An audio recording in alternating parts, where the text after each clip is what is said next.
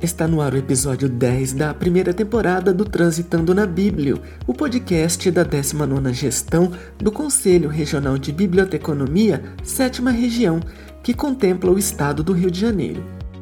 Este podcast foi criado com o intuito de compartilhar experiências sobre os temas que transitam pela biblioteconomia, e em cada episódio trazemos convidadas, convidados e convidades que enriquecem o debate sobre os temas da área. Siga o CRB7 nas mídias sociais. Estamos presentes no Twitter, Facebook, Instagram e no YouTube, além do nosso podcast disponível nas plataformas de streaming Spotify e Anchor. Eu sou Alexia Vitória, conselheira do CRB7, faço parte da comissão de ética.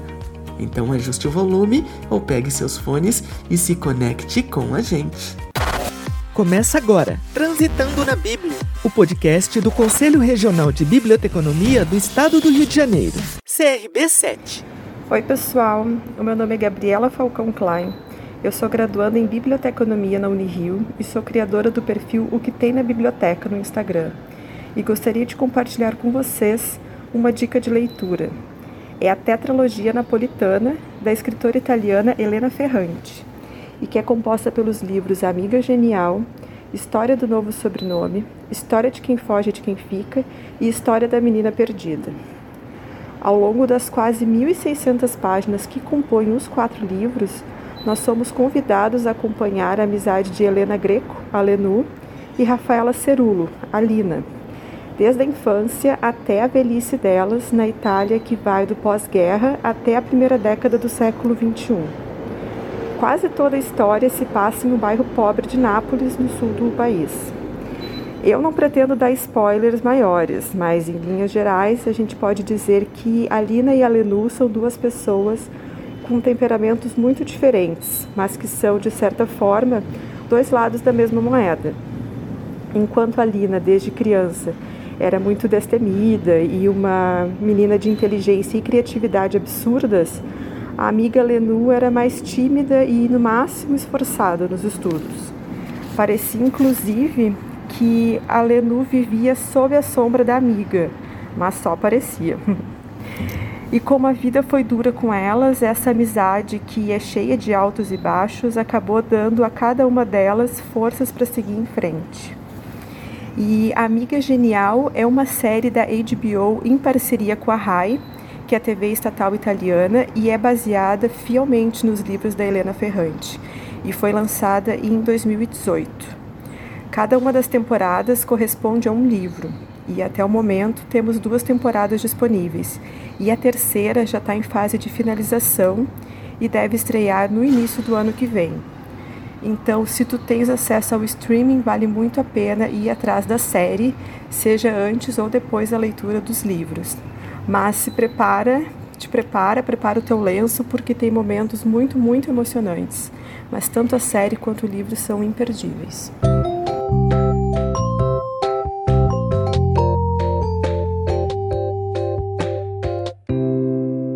Agora eu chamo a nossa convidada do episódio deste mês. Seja muito bem-vinda, Nancy, para a sua apresentação e considerações iniciais. Estou gostando de estar aqui com você nessa programação que tenho percebido como uma programação guerreira. Maior prazer, viu? Muito obrigada. Então vamos começar a nossa entrevista, tá bom? Tá certo. Nancy, por que você escolheu a biblioteconomia como carreira profissional? Olha, praticamente a biblioteconomia me escolheu. Eu estava me formando na Faculdade de Letras da UFRJ, é, na época em que havia um galpão na Avenida Chile. Logo depois, é, a minha foi a última turma de letras. Depois passamos todos para o Fundão, aqui no Rio de Janeiro. Então, na Avenida Chile, eu estava me formando em letras e frequentava muito a biblioteca. A biblioteca era, assim, sinistra em todos os sentidos, para o bem e para o mal. Sinistra para o bem porque ela tinha tesouros, tesouros maravilhosos é, que muitos não conheciam sinistra para o mal, porque ela ficava num porão e, e assim era um porão meio sombrio e eu me sentia em casa. Então eu frequentava o tempo inteiro a biblioteca e ia achando, porque ela estava meio que em organização, então era difícil encontrar as coisas. Eu ficava lá no porão, então, buscando aquilo que me interessava. Quando eu achava, eu alardeava para todo mundo, para os colegas, para os professores.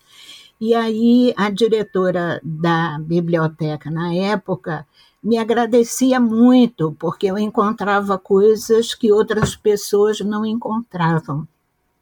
Então ela começou a me incentivar a fazer biblioteconomia.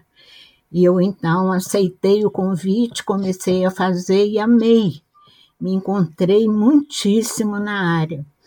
É, eu juntei é, os dois lados daquilo que eu gostava muito: uma desordem criativa e uma ordem criativa da biblioteconomia, uma desordem criativa de letras, de literatura, e o que eu estou chamando de desordem, é, é, ordem criativa da biblioteconomia, que eu fiz, me formei pela Unirio. Então eu fui achada, não é? O que eu estou querendo dizer é que eu fui achada. Nossa, você mencionou, né, o espaço da biblioteca, uma coisa sombria, sinistra. Aproveitando que a gente está no mês do Halloween, eu já comecei a, a vislumbrar, assim, já visualizar os morceguinhos, aquelas caveirinhas fantasminhas. Maravilhoso, é cheio de possibilidades. É assim que eu vejo a biblioteca. Então, aquela coisa de, sabe, nos filmes, não é? Quando a gente é, encontra o, o seu espaço privilegiado nos castelos, etc. Então, era assim maravilhoso, porque estava à mão, meio que escondido, e à mão tesouros incríveis, não é? no meio daquela, daquele espaço em organização.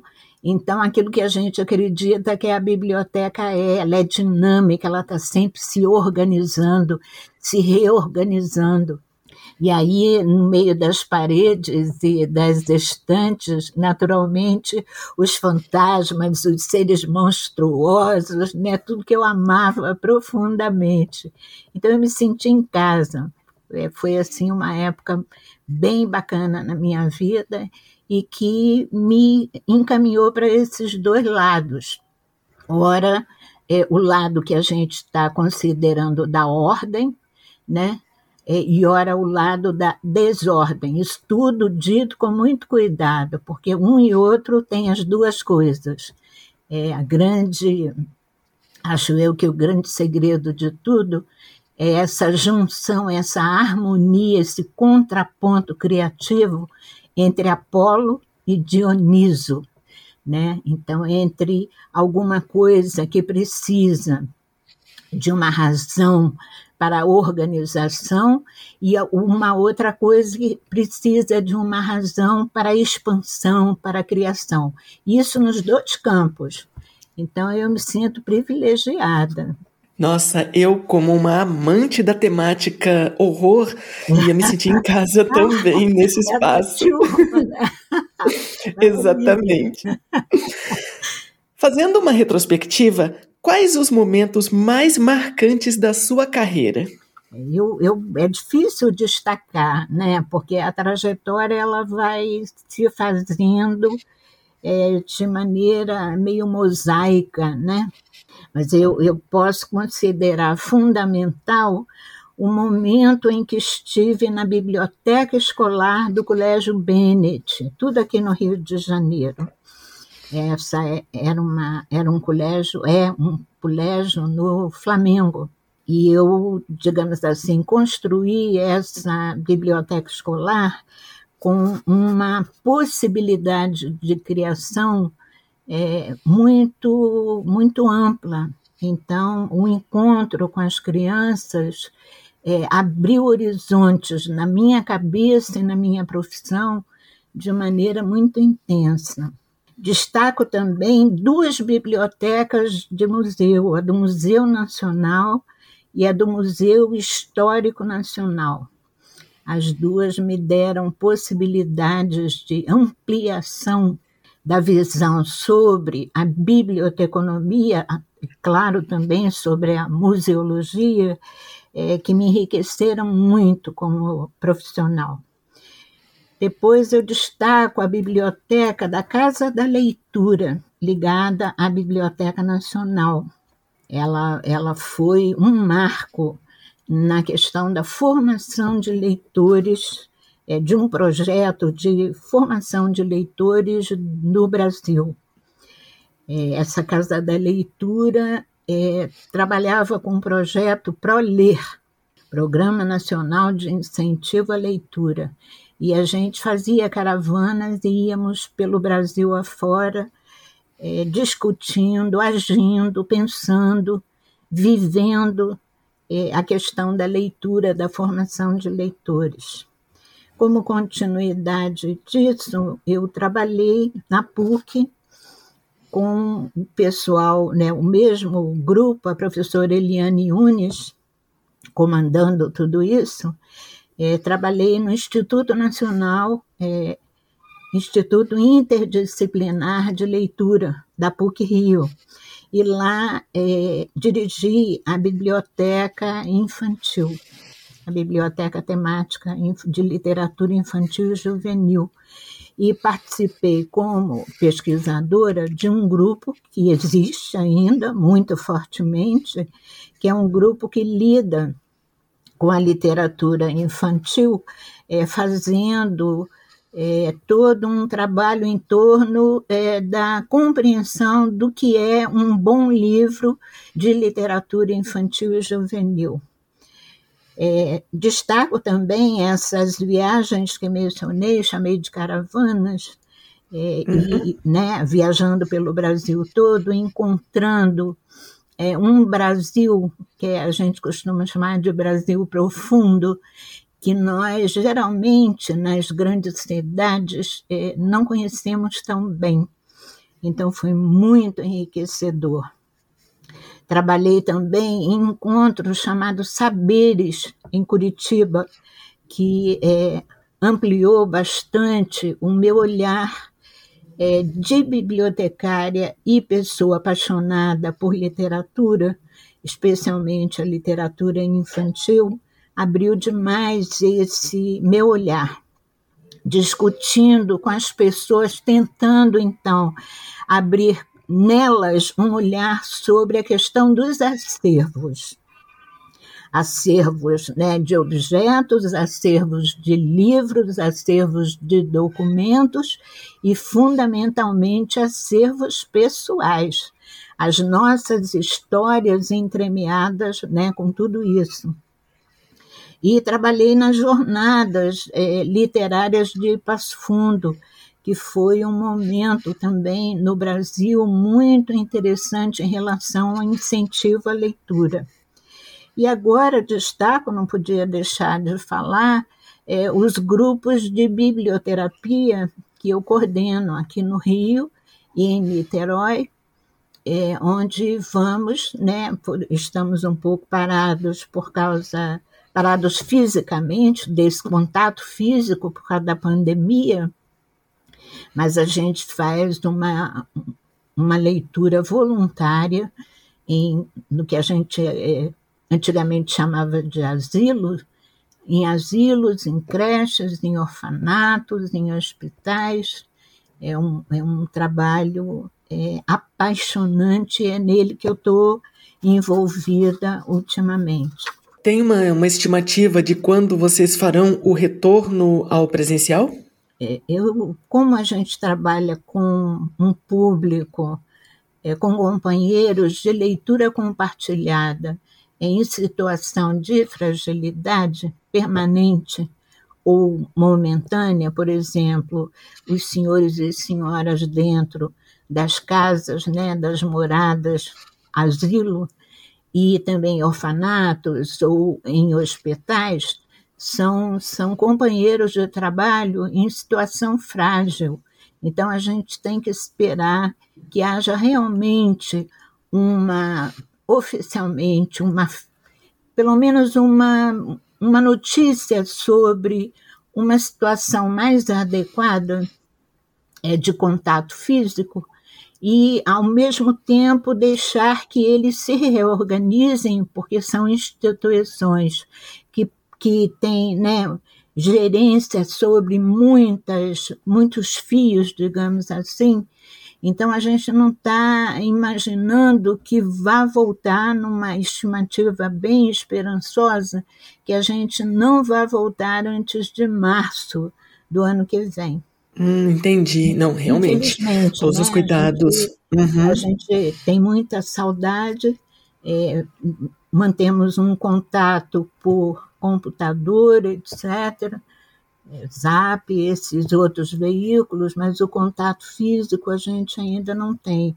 O que estamos fazendo enquanto isso é trabalhar, trabalhar, trabalhar, pensar, discutir, estudar, porque é um, um, um companheiro de trabalho, né, esse outro com o qual a gente lida na biblioterapia, é um companheiro de trabalho é, muito complexo, tanto o idoso quanto a criança, quanto as pessoas hospitalizadas, você pode imaginar a complexidade disso. Então, a gente não para de estudar naquilo que eu chamo de bastidores, continuando na reconstrução, na preparação desse, desse trabalho biblioterapêutico, que é um trabalho de extrema delicadeza. Do início de sua carreira até hoje, quais as transformações mais importantes pelas quais a biblioteconomia passou? Bom, eu, eu acho que todos pensamos que há dois grandes momentos, que é um momento voltado para a questão social e, por circunstâncias, o um momento voltado para a questão técnica.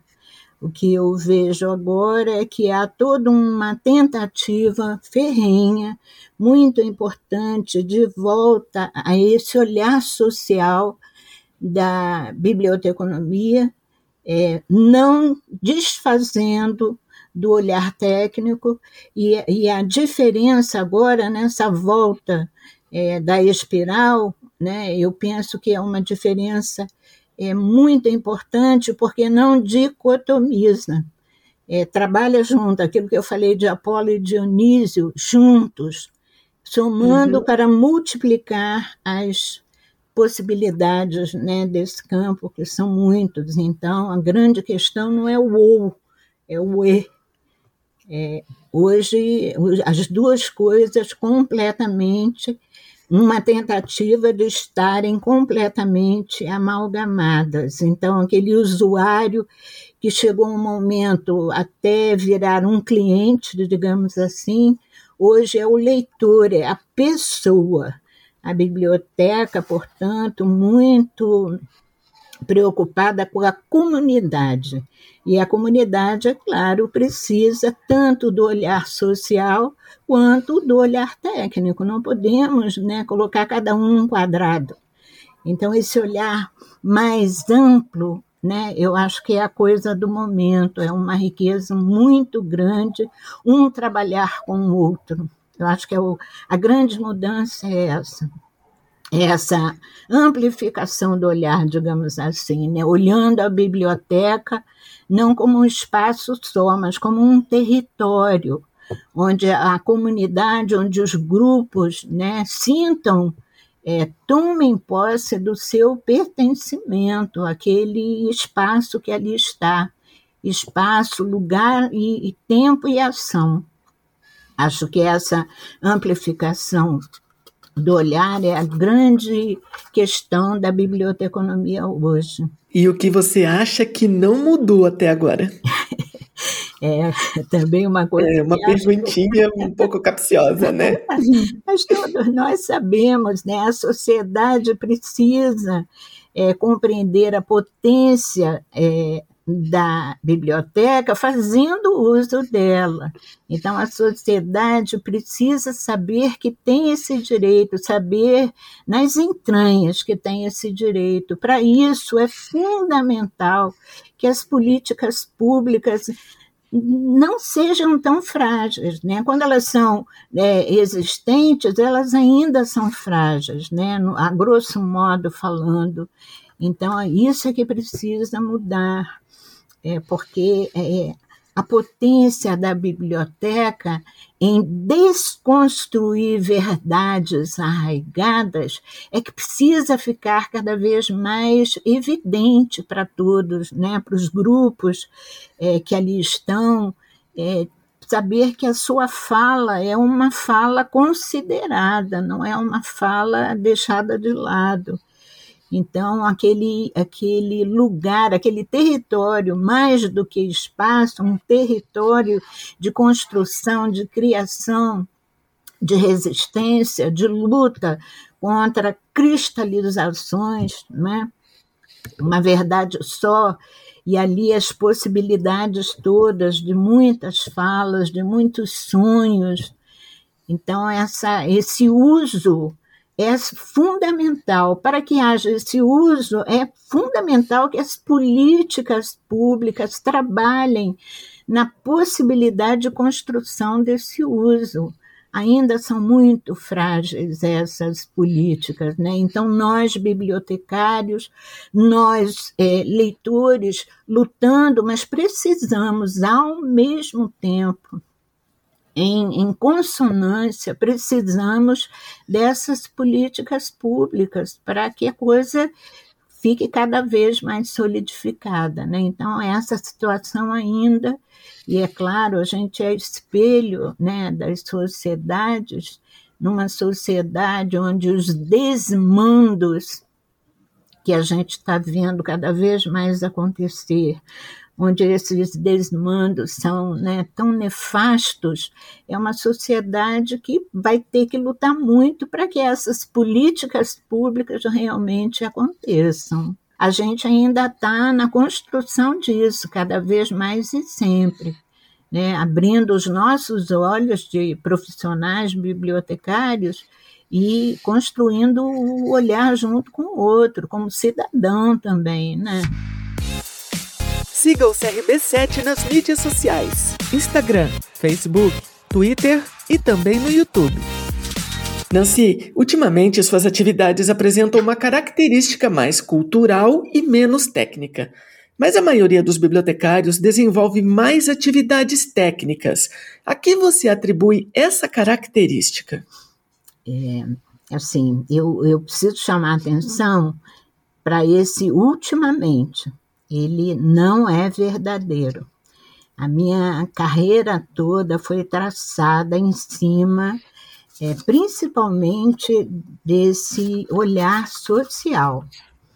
Claro, como eu falei antes, as duas coisas estão amalgamadas, mas, por exemplo, desde as disciplinas que eu ministrei como professora, e as orientações dentro da faculdade, né, todas elas, por exemplo, eu era a professora procurada para quem queria fazer uma pesquisa fora do esquadro, digamos assim, né?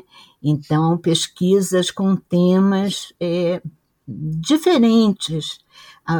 Os alunos procuravam a professora Nancy Nóbrega. Isso significa alguma coisa, né? Significa a abertura é, para um olhar sobre as tantas questões que a biblioteconomia pode oferecer como caminho de busca de pesquisa.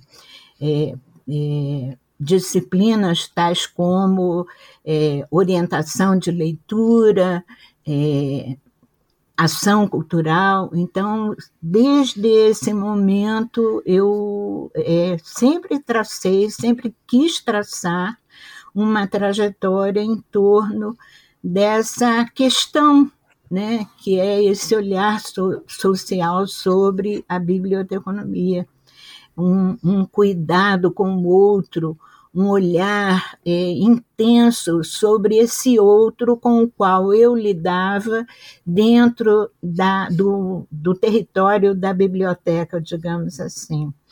Então, não é, é, ultimamente, né? Eu cheguei até a biblioterapia, que é a minha questão atual, é, exatamente porque fui construindo um olhar muito mais voltado para o social do que para as técnicas, sem deixar de compreender que as, as técnicas são fundamentais para que esse olhar possa acontecer na sua forma mais plena, digamos assim. Então, por exemplo, é, dentro do trabalho do grupo de pesquisa sobre literatura infantil e juvenil, um trabalho intenso com a terminologia, para que a gente pudesse organizar os livros é, conforme seus temas.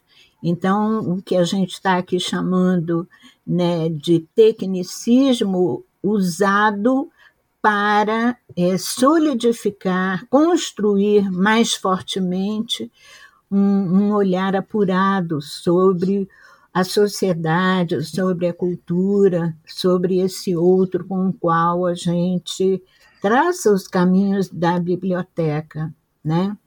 Então, o, se você diz aí que hoje, né, que, é, que a maioria dos bibliotecários desenvolvem mais atividades técnicas, eu penso que a gente tem que lembrar que a biblioteca é um espelho da sociedade. A sociedade ainda está muito voltada, abrindo os olhos, atenta para essa mudança né, necessária é, na atualidade, na nossa contemporaneidade tão nefasta, tão cruel, tantas vezes, é, mesmo assim a gente pensa esse os bibliotecários, acho eu, pensam nos objetivos dessa técnica.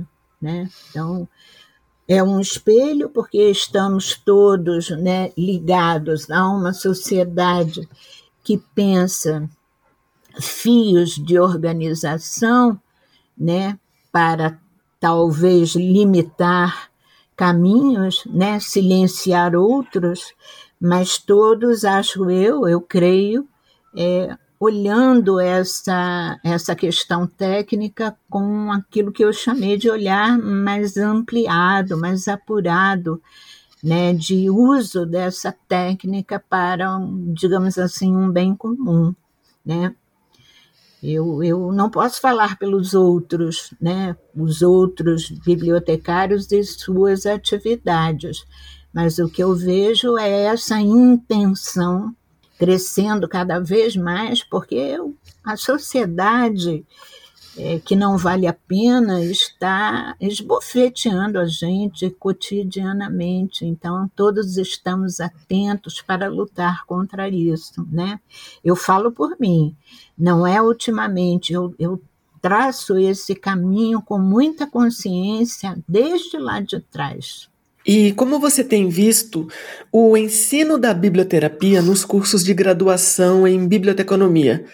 É. Na sua opinião, deve ser papel de um bibliotecário ou de um profissional especializado nas emoções humanas? Essa questão é uma questão muito antiga na biblioteconomia, a questão da biblioterapia. É, nós sabemos que os livros, né, são remédio para a alma, é um, é um, um clichê, né? praticamente, é, um, é uma expressão que usamos com muita certeza, nós que lidamos com os livros. É, o que falta, talvez, porque agora há uma intenção muito grande em torno da biblioterapia como mercado de trabalho como possibilidade de atuação. Para isso, as universidades, os cursos, ainda precisam se organizar. É, você tem notícias, sim, mas ainda são poucas de disciplinas, né, geralmente elas aparecem como disciplinas avulsas e não dentro da formação. É, é, alguma coisa que a gente considera naturalizado o uso dos livros para o bem-estar, nós que somos bibliotecários consideramos isso, porque essa é a nossa prática desde sempre, né? a nossa reflexão desde sempre. Então a gente considera isso é algo, algo natural. Mas agora é, há uma modificação da situação, porque a biblioterapia agora ganha é, uma feição de mercado de trabalho. É nesse sentido, penso eu, que você está me fazendo a pergunta né, se precisa ser um bibliotecário ou um profissional especializado. A grande questão é o bibliotecário compreender que o terapeuta na biblioterapia não é ele. O terapeuta é o texto, é o livro. Esse sim é o grande modificador de situações e de transformações nos sujeitos, o livro, o texto. Ao mesmo tempo, os profissionais das áreas psi, das áreas né, que você está identificando aqui como especializados nas emoções humanas, ele tem que lembrar que uma sessão biblioterapêutica não é um setting analítico, ele está fazendo um trabalho com a literatura. Então, ambos os profissionais dos dois campos precisam perceber que naquele encontro biblioterapêutico, né, é o texto, é o diálogo com o outro que vai fazer alguma possibilidade de transformação. A grande questão no ensino é perceber que é uma área completamente interdisciplinar. Então, é, os cursos, o ensino precisa perceber esse outro com o qual eu vou dialogar no encontro biblioterapêutico, precisa perceber esse outro como, como um ser complexo, igual um cristal, então, eu preciso trabalhar o tempo inteiro é, compreendendo é, aquela delicadeza de situação onde é o texto literário, né, principalmente, a gente pode trabalhar com vários tipos de texto, mas é fundamentalmente o texto literário que vai me servir de, de ferramental, de instrumento para tentar conseguir alguma transformação né, com as pessoas, com as situações e assim por diante. Então, é uma multidimensionalidade. Não cabe a gente dizer, não é o bibliotecário, não é o profissional especializado nas áreas psi, por exemplo, né, psicologia, etc. e tal. Somos todos diante desse outro a partir de um texto literário que vai me dar potência para que haja alguma possível transformação. Eu estou com cuidado de falar possível transformação, porque a gente tenta, mas nunca é, é assim uma certeza absoluta, porque é um encontro com o outro esse outro não, o que vai acontecer ali não é um produto, o que vai acontecer ali o tempo inteiro é um processo de aproximação, usando né, é, a partir de um texto literário que é o verdadeiro terapeuta nessa história. Então, todos, se estivermos na vontade, no desejo, no exercício da busca de entender, todos estamos de alguma forma preparados para esse acolhimento, esse cuidado, essa delicadeza com o outro que ali está. Então, mesmo que eu não esteja estudando é, na universidade, lutando para que a universidade e o ensino me ofereçam possibilidades de compreender a biblioterapia, eu, como bibliotecário, porque eu estou aqui num grupo de bibliotecários e aí destaco esse profissional, eu, bibliotecário, tenho que ir em busca. Eu não posso ficar né, achando que esse cuidado é o cuidado naturalizado que a humanidade tem com o outro desde que se formou, né? Os grupos se formaram. A gente sobreviveu até agora porque o cuidado, como coisa natural, esteja, esteve envolvido é, nas nossas ações, mas a biblioterapia é um cuidado especializado então, é um cuidado que tem, assim, fundamentalmente duas palavras-chave: atenção e intenção. Eu não posso fazer biblioterapia sem uma dessas palavras, as duas juntas, juntas.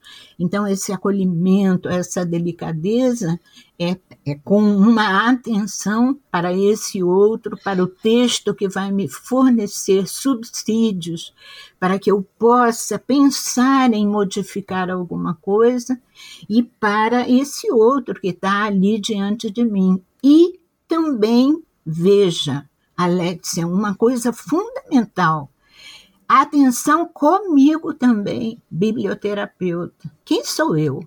Que marcas né, eu tenho construído na minha trajetória de vida? Quem sou eu? O que desejo? Quais são as minhas vontades? Né? O que faço? Então eu tenho que mergulhar em mim para poder né, sair de mim como alguém que não está tão enganado a respeito de si próprio, né, porque a gente nunca se conhece totalmente, para que eu possa começar a pensar nesse outro. Biblioterapia é uma questão maravilhosa porque ela é essencialmente desafio, ela é essencialmente movimento. Você entrou nesse campo, nunca mais você vai ter sossego, graças uhum. a Deus. E qual seria o perfil ou características de um biblioterapeuta? Bom, eu, conforme respondi anteriormente, eu penso que posso destacar algumas características. A delicadeza, uma personalidade delicada, não é? Porque você na biblioterapia, no encontro biblioterapêutico, você vai encontrar com o outro, vai dialogar com o outro. Se esse outro é delicado, você biblioterapeuta tem que ser também de personalidade delicada. Você vai precisar ouvir Fundamentalmente, o trabalho é de uma escuta afetiva. Então, você precisa ter um, um ouvido, né? como tem um livro maravilhoso, se você me permite, eu gostaria de mencionar, é o livro chamado Ouvido Pensante, é da editora Unesp, um livro de um professor né, que trabalha com música, e ele então é, começa a perceber a, a questão básica de hoje a gente não escutar o outro. A gente não escuta o outro porque a gente não se escuta, porque a gente não escuta o mundo. Então, ele começa nas suas aulas a fazer atividades, né? por exemplo, limpeza de ouvidos. É muito bacana esse livro, todo biblioterapeuta devia ler. Um outro que lida com a mesma questão, né, sobre essa escuta afetiva, é o livro chamado O Palhaço e o Psicanalista. Como escutar os outros pode transformar vidas. Veja, é um psicanalista escrevendo junto com um palhaço, com um clown. Né? Eles dois, não é só o psicanalista que tem essa escuta especializada, apurada, mas um palhaço, um clown, para poder exercer a sua função né, de palhaço, ele tem que saber escutar o outro. Então, são conselhos. Esse livro é da editora Planeta, esse último que eu falei. Então, veja, você me pergunta o que, qual é o, a, quais são as características de um biblioterapeuta.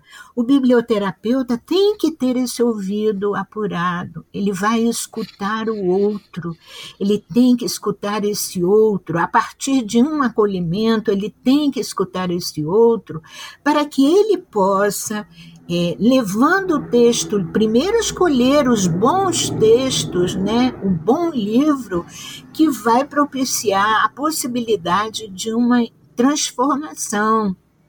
E depois ele precisa, né, acolher o que esse outro diz. Então, acolhimento, cuidado, delicadeza, ele precisa ter um olhar ampliado. O que, que isso quer dizer? A gente, no encontro biblioterapêutico, precisa ver o que está invisível. Porque, por exemplo, alguém numa instituição de longa permanência, que é como agora se, se denominam os asilos, porque um senhor, quando você chega, vira, por exemplo, a sua cadeira de rodas, vira de costas para você e não quer te escutar. Percebe? Aquele que não fala, ele não fala por quê? Ele não contribui com a sua interpretação né, no diálogo sobre o texto, sobre a leitura, ele não contribui porque o silêncio dele é silêncio ou é silenciamento? Então, esse biblioterapeuta precisa ter esse olhar ampliado para compreender para refletir sobre essas questões. Nesse sentido, ele é um estudante tenaz. Perseverança e tenacidade são atributos fundamentais do biblioterapeuta. Ele não pode desistir. Ele tem que ir em busca de o tempo inteiro. Então, outra característica é a curiosidade. Ele não pode ficar parado, por isso eu falei do movimento constante. Ele precisa fuçar, me perdoe a expressão, mas é isso mesmo.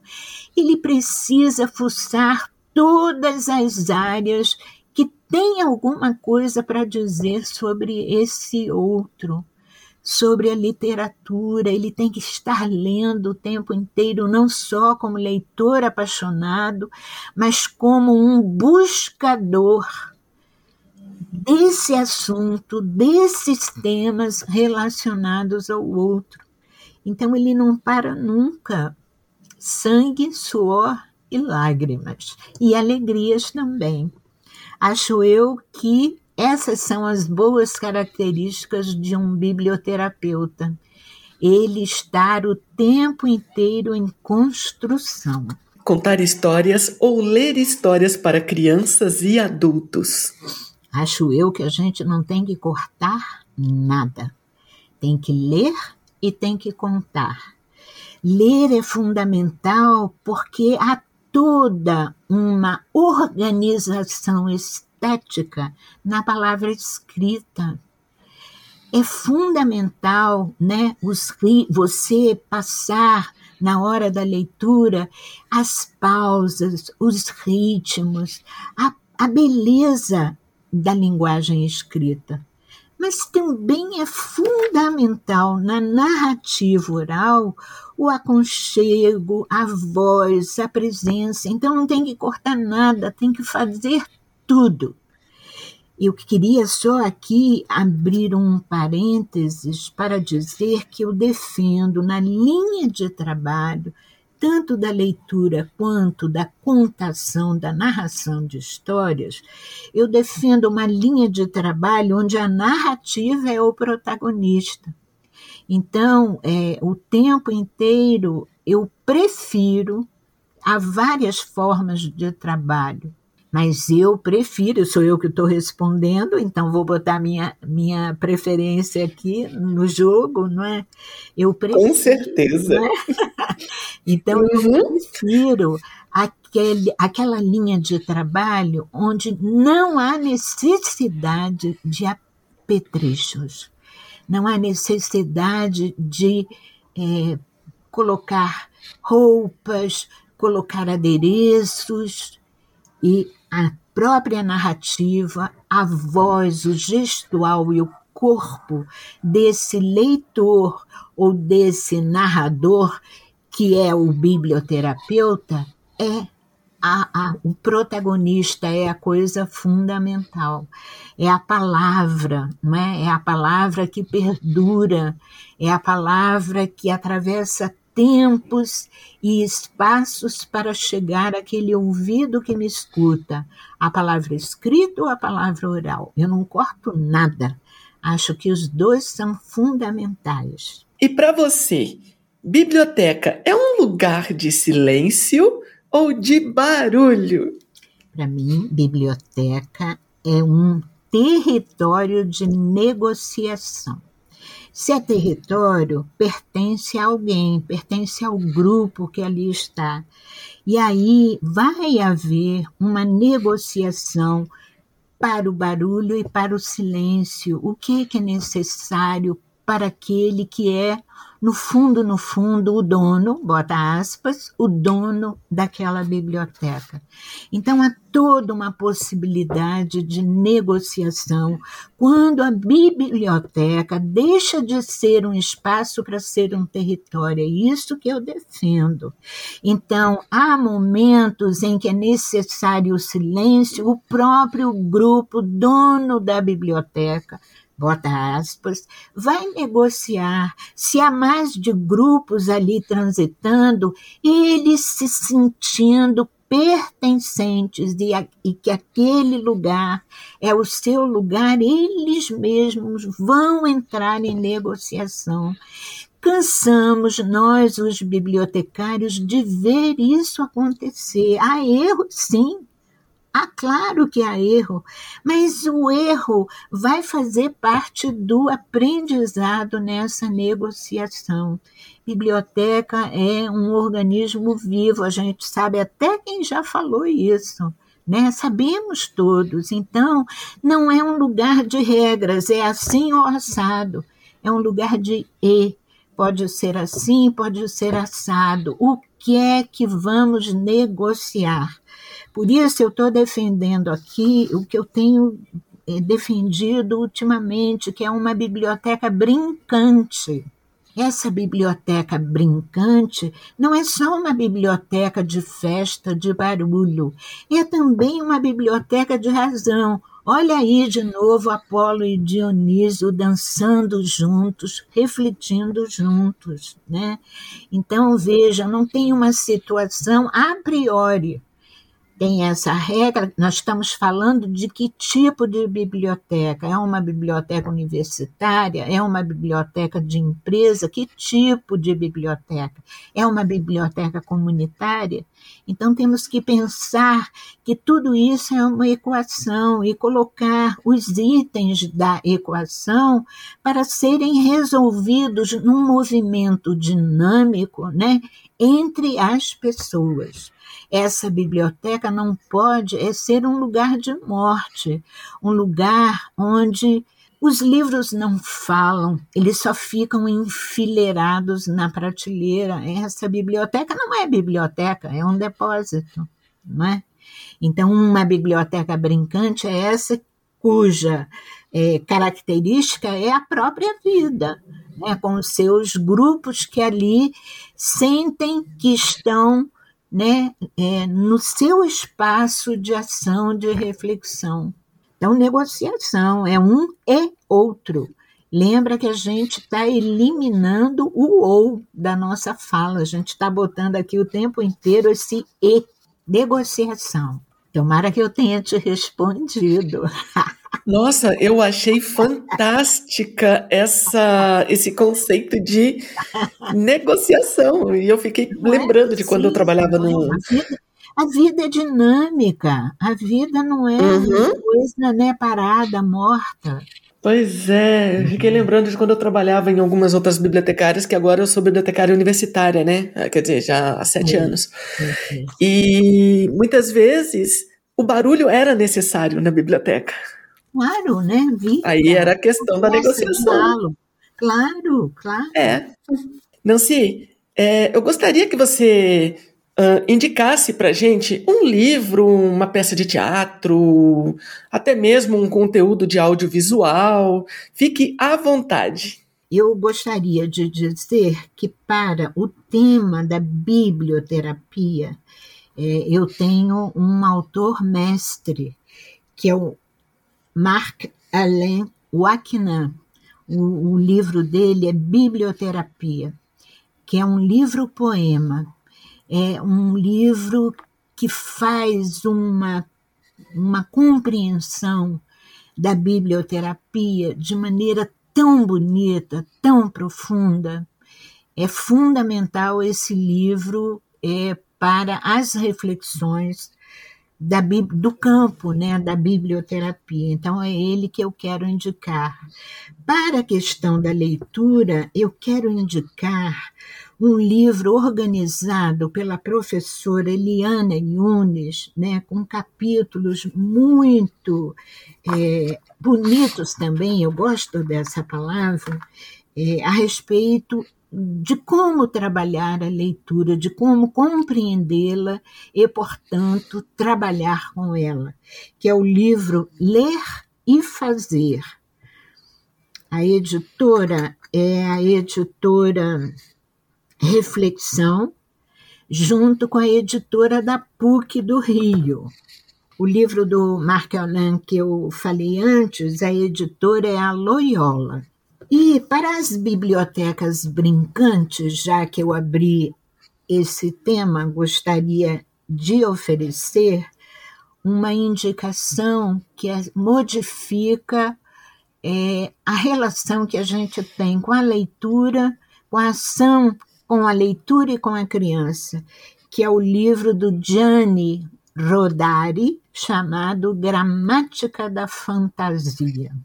Acho que essas três indicações são indicações que, de alguma forma, eu queria deixar aqui registrada, já que você me ofereceu essa possibilidade. Com certeza! Os nossos convidados são muito especiais. Nancy, eu quero agradecer imensamente, em nome da 19ª Gestão do Conselho Regional de Biblioteconomia, né, região 7, Rio de Janeiro, por você aceitar o nosso convite e participar aqui do nosso podcast. Aí agora gostaria que você deixasse as suas considerações finais. As minhas considerações giram em torno da necessidade daquilo que eu percebo que vocês estão fazendo no CRB7, que é trazer à tona alguns temas que são temas super necessários e que precisam de reflexão, de conversar. Eu encarei esse nosso encontro hoje como um conversar e para isso eu só tenho agradecimentos. Me senti assim bem contente pela confiança e acho que a gente tem que falar sempre e muito dessa questão né, de uma leitura é, com função terapêutica, digamos assim. O mundo está muito precisado disso. Então, só tenho a agradecer né? Tomara que tenha deixado fios é, de reflexão para que a gente prossiga né, adiante e sempre com esse conversar tão necessário em torno do trabalho da biblioteca. Muito obrigada. Termina aqui Transitando na Bíblia, o podcast do Conselho Regional de Biblioteconomia do Estado do Rio de Janeiro, CRB7.